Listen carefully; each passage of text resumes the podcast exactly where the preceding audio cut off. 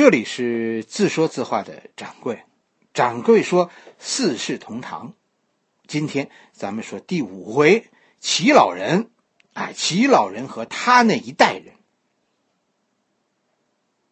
在在纠结了很久以后啊，我其实最终还是决定，咱们先简单的讲讲这些人物，哎，然后咱们再再讲这个故事。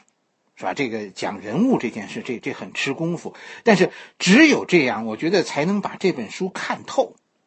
到底这四世同堂是是说什么的？哎，他他这故事讲的好好在哪儿？首先，为什么这本书叫四世同堂？其实这本书啊，在写作之初啊，可能不叫这个名字，大概是是写到了第二部。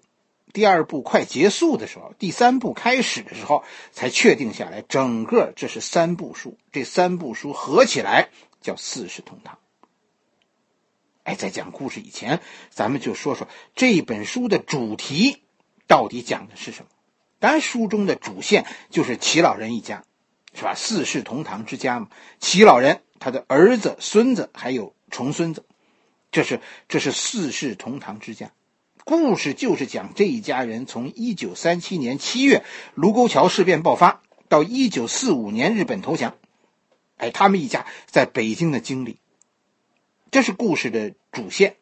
但是大家想过没有，为什么要要选这样的四代人来讲呢？这四代人从七十五岁的齐老者到妞子，是吧？那个时候只有几岁，其实这是中国的六十年。这一家人，他代表了一个时代的全体，或者说抗战时候中国全体国民的一个整体形象，啊，从老人到孩子，齐家都有了。齐家如果代表了当时中国的主流的中国人，如果齐家代表了这样的主流的中国人，那整个小羊圈胡同的众生相，这合起来就是当时的整个社会。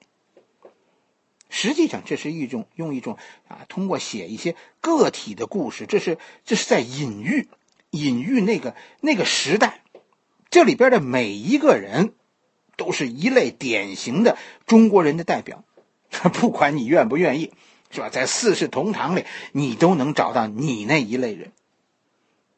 其实这是个非常非常浩大的工程。其实，在整个故事中，只要有一件事儿，你你注意到了，四世同堂，我认为就算你看懂了。什么事儿呢？就这小羊圈胡同里啊，谁和谁是一辈人？这件事儿你看懂了，整个故事你就离离看明白不远了。为什么呢？因为同一辈人，是吧？他们的不同，他们的最后的相同，就是那个时代中每一代人的几种选择。这是这个故事老舍这个故事精心设置的一个主题。每一代人，其实你看，在这个书书里边，都是都有三个主要的人物。这就好像我们走到十字路口，走在十字街头，是吧？走到路口的时候，面对路口，你眼前是三条路，你你要向哪个方向走？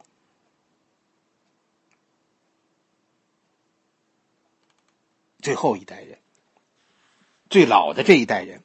是吧？有有有几个？你看，三个女人不算是吧？整个《四世同堂》这部书里，你别看那大纸包闹得欢，大纸包不算主要人物。老舍对女人是是有偏见。哎，最老的一代齐老人这一代是齐是三个，对吧？齐老人、李四爷和那个乡下的常二爷，这是一辈人，他们代表了中国社会最久远的那么一批势力。是吧？他们是经历了清朝的人，而且在故事里，这老哥仨有共同的特点，他们都是所谓的啊，在在阶级中的成功者，他们都已经有了自己的产业，在中国的传统的思想中，他们都有了自己的家，因此在这个社会中，他们有一席之地。啊，在过去就说他们算是市民阶层中的最成功的人士，所谓有恒产者。是吧？如果不遇到改朝换代，他们应该是所在社会的中间。这三个人就代表了三类人，代表的这三类人就是构成清朝北京的社会的中层，就是所谓的有恒产而有恒心者。在北京有家的人，那齐老者是以前是小商人，李四爷是小市民，常二爷呢是小地主，都有一个小字这个小啊，跟你说“小”这个字就就是清朝北京的最大特色。清朝和明朝相比啊，清朝的北京要要碎得多。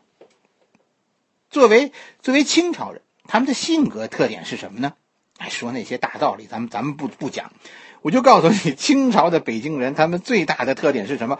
是满足感，是幸福感。到一九三七年，你说，你说那时候的中国都什么样了，是吧？但是你看这帮大清朝的子民，齐老者、李四爷、常二爷，其实都很快乐的活在自己的小圈子里。大家要是读书这一段，你就特别去体会，是吧？这这老哥几个，啊，他们那特有的幸福感。你看是不是？作为小人物，齐老者做小生意，啊，赚到了这份家业，啊，成家立业，是吧？哎哎，城里有房，乡下有地，儿孙都有体面的营生。你看他，他怎么样？他很满足。李四爷呢，一个体力劳动者，书里讲叫窝脖的，是吧？这是北京说苦力这样这样的这样的一个称呼，叫窝脖的。哎，他他现在呢，他有自己的小院儿。哎，他平时呢还高高兴兴的干着那个那个替人出殡的活那完全就是因为爱好。李四爷是因为因为爱这行。你看乡下来的常二爷，你仔细看，他也充满了快乐。哎呀，他的那个爽朗的那个那个笑声，是吧？他靠自己的努力，哎，这些人他们都在北京或者在北京边上有了自己的产业，成了北京人，至少也是和北京有关的人。对于他们来说，原本没有什么不满足的。老舍这本《四世同堂》实际上就是给你讲我们为什么亡了国，后来又为什么胜利呢？为什么亡国？你看这帮大清朝的子民，他们怎么对待日本人占据北京这件事呢？完全不在乎，不是说不明白，是根本就不关心。对于国家的兴亡，他们的态度是：这跟我没关系。我们是有家的人，家就是一切。至于家以外的国，谁来不都一样吗？是不是这样的？七七事变，你看齐老者关心的是什么？齐老者关心的是我的生日还有没有人来。啊，家里储备了三个月的粮食和咸菜，这件事就足够了。大不了就是拿水缸顶上门。这是这是齐老者对于亡国的态度。李四爷呢？李四爷每天给大家通报一下关城门了，哪，还有心情干这个？常二爷也不关心城里闹不闹日本，是吧？他只关心，哎，我们乡下闹不闹土匪？为什么亡国？在清朝这一代，他们就活该亡国。国民性亡不亡国，他们不关心，只要家在就全有了。这就是这就是大清朝这一代子人子民他们他们亡国的原因，也是一九三七年七七事变咱们中国失败的原因。他就是因为有这样的这样的国民性，是不是这样？你看，齐老人事不关己，李四爷呢浑浑噩噩，是吧？李四爷后来居然当了当了里长，常二爷呢？你看常二爷的，哎呀，常二爷那叫逆来顺受。一句话，我跟你说，这一代人他们就是天生的亡国奴。他们建立起来的家，不但他们他们自己不关心国，他们建立起来了家，他们用感情这道枷锁牢牢的控制住了瑞轩这些人，使得他们也无法脱身。所以，家，这个家，是是完全不知道反抗的。这样的家，让我们亡了国。那为什么？最终又胜利了呢？四个字：国破家亡。这国要是破了，真的亡国了，家也得跟着破碎。家破碎了，瑞轩还有还有常二爷的儿子李四爷的儿子，就就都得到了解放。他们投入到抗击侵略者的洪流中，于是抗战胜利了。有清朝那样的家遇到日本那样的那样的军阀，是吧？我们必然亡国。怎么才能胜利？只有打碎这些家，重新建立一个新的国家。齐老者的孙子齐瑞轩是吧？和和他的那个老三啊，最后都走上了抗日的一线。常二爷的儿子也成了抗日英雄，对不对？哎，家存国亡，国家破国胜。跟大家，这这个不是不是说写这样的主题呀？这不是老舍一个人，这是这是当时那个时代啊文艺作品的一个一个普遍的思想。那个时代的人啊，做出了很多我们今天不理解的事儿。因为什么呢？因为因为对于家这个观念啊，咱们现代人和他们这一代人有有鸿沟，有代沟。这都不仅仅是代沟了，这是时代之间的鸿沟。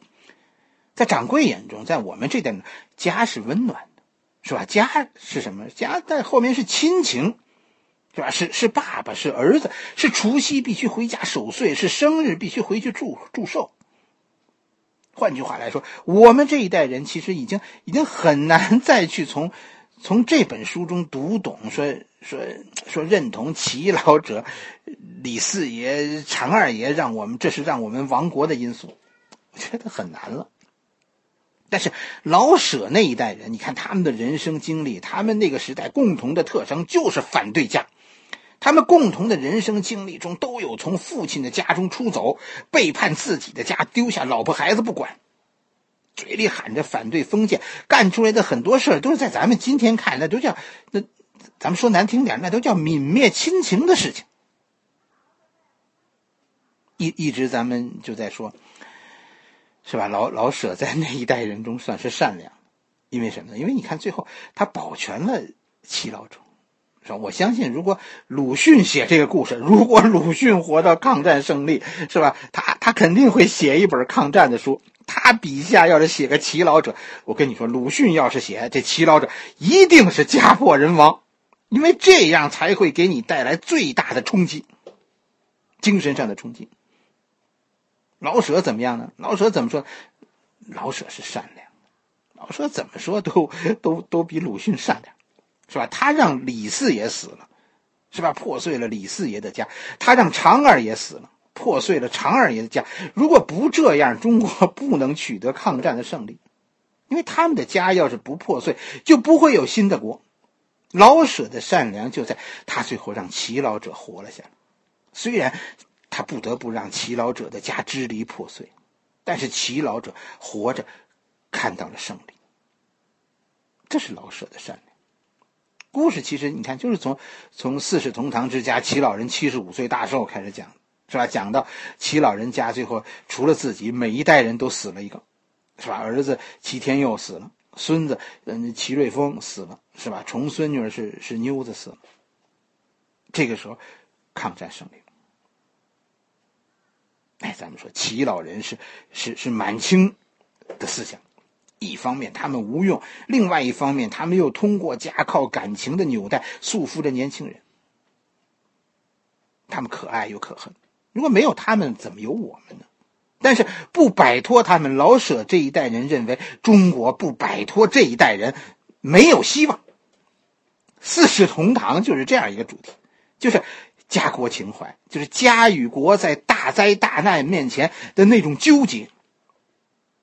要要不说老舍写的东西，你说西方人能看懂呢，是吧？这是一个西方人认为很深刻的故事。一说他一说老舍一说，西方人就明白了。哎，这这这是在往人性上说呢，啊，赶快拿来出版。反而是我们一直到一九八零年这本书才出版。为什么？这《四世同堂》这本书哭哭啼啼的。没什么意思，哎，这就是东西方文化的一个差别。这也就是齐老者这一代人，是吧？就是四世同堂中最老的一辈人，这中间的三个人，他们的象征性的含义。好了，咱们今天的故事就先讲到这里，明天咱们继续讲啊。